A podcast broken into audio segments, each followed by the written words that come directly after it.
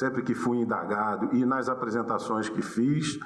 defendi o trabalho dos grupos de atuação, que fazem um trabalho muito importante, mas que iria qualificar os grupos e não crescê-los, não aumentá-los, qualificar o trabalho desses grupos e, ao mesmo tempo, que é fundamental, é valorizar e dar todo o suporte para que todos os promotores e procuradores de justiça possam desempenhar as suas funções, com as garantias constitucionais da independência funcional, principalmente, para que é, é, é, a figura que o que a gente denomina de promotor natural, que é aquele que é previamente designado, já está designado para cuidar dos casos que forem apresentados, eles tenham toda a estrutura e suporte para o exercício das suas funções. Isso é uma garantia do MP, do Ministério Público, é uma garantia da sociedade, é uma garantia do investigado. Na verdade, a gente vai reduzir significativamente o acervo que existia aqui, que era eh, elevado, trans, é, é, deixar para o promotor natural é, avaliar e a gente vai dar toda a estrutura para que ele faça o trabalho dele e a renovação será só para casos especiais que se enquadrem na resolução, só aqueles casos que efetivamente demandem é que o promotor de justiça na sua nas suas funções não possa é, é, executar sem prejuízo às demais funções. Eu quero inaugurar um no, uma nova forma de atuar coletivamente,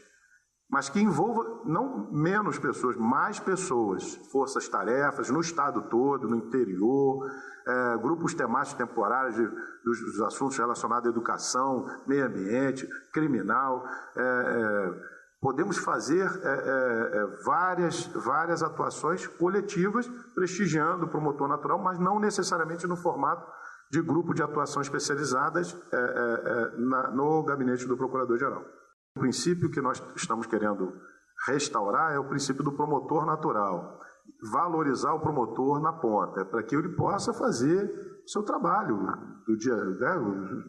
seja ele de repercussão ou não, seja ele é, é, é, mais difícil ou menos difícil. O que a gente vai trazer a grupo é para grupo são atuações estratégicas nossas de planos estratégicos e aquelas questões que a investigação é complexa. Esse promotor natural, nós estamos falando aqui, são todos os promotores e procuradores de justiça, e tem também o promotor natural, que a gente chama, que é o procurador-geral de justiça, naquelas atribuições que lhe são devidas também pela Constituição, é, é, notadamente para a, as autoridades que têm foro por prerrogativa de função. A nossa primeira decisão foi de criar, é, o, re, recriar o novo GAECO e centralizando nele também as funções de combate à corrupção, como acontece praticamente em todo o país. Na verdade, estamos unificando e qualificando para que essa estrutura, essa atuação seja mais integrada e, e com isso a gente possa melhorar ainda mais o trabalho de investigação nos casos é, mais graves de combate ao crime organizado e no combate à corrupção, que serão, de fato, bandeiras é, do Ministério Público nesta gestão.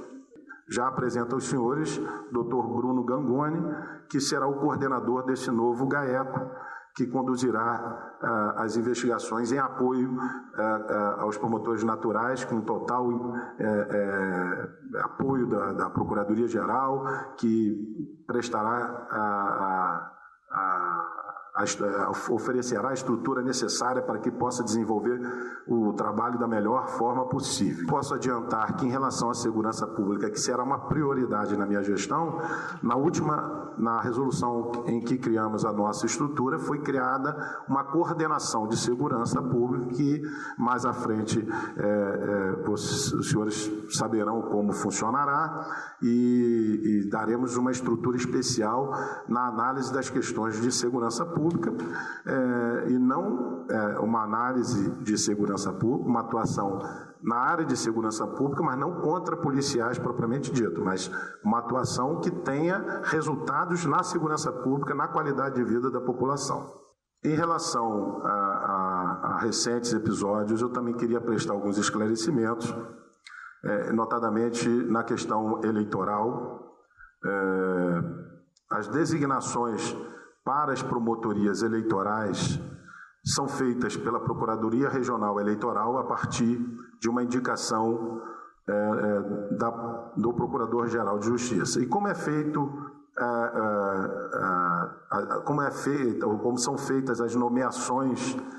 dos promotores para as funções eleitorais? Se abre um edital seguindo inclusive resolução do Conselho Nacional do Ministério Público e resolução interna da, do Ministério Público do Estado do Rio de Janeiro. Se abre um edital, os promotores interessados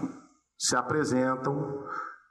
e o mais antigo e o que preenche os requisitos vão sendo é, é, é, vão ganhando essas indicações pela antiguidade. Especificamente no último caso agora do edital, foram abertos quatro editais. A promotora Carmen Elisa concorreu, segundo as informações da coordenação, para os quatro. É, dois promotores é, no terceiro, é, o primeiro edital, o segundo, o terceiro e o quarto no primeiro, um outro promotor ganhou, ela estava em terceiro na antiguidade, o segundo ganhou, ela ganhou o terceiro. E o quarto foi um outro, um outro promotor de justiça. Então, os critérios são extremamente objetivos, não tem qualquer interferência da Procuradoria-Geral de Justiça. E em, raz, e em razão é, é, da, da, da, da necessidade de indicação de tabelar, foi feito um, um, ato exclusivamente pela Procuradoria Regional Eleitoral, designando a, procura, a, a promotora de justiça Carmelisa para o, o processo é, que foi mencionado, que é o processo que envolve o, o caso é, do Flávio Bolsonaro. Então, eu queria deixar bem claro isso para que não haja nenhuma interpretação equivocada em relação a, a essa designação que eu acabei vendo em vários veículos informações que não conferem com a realidade dos fatos.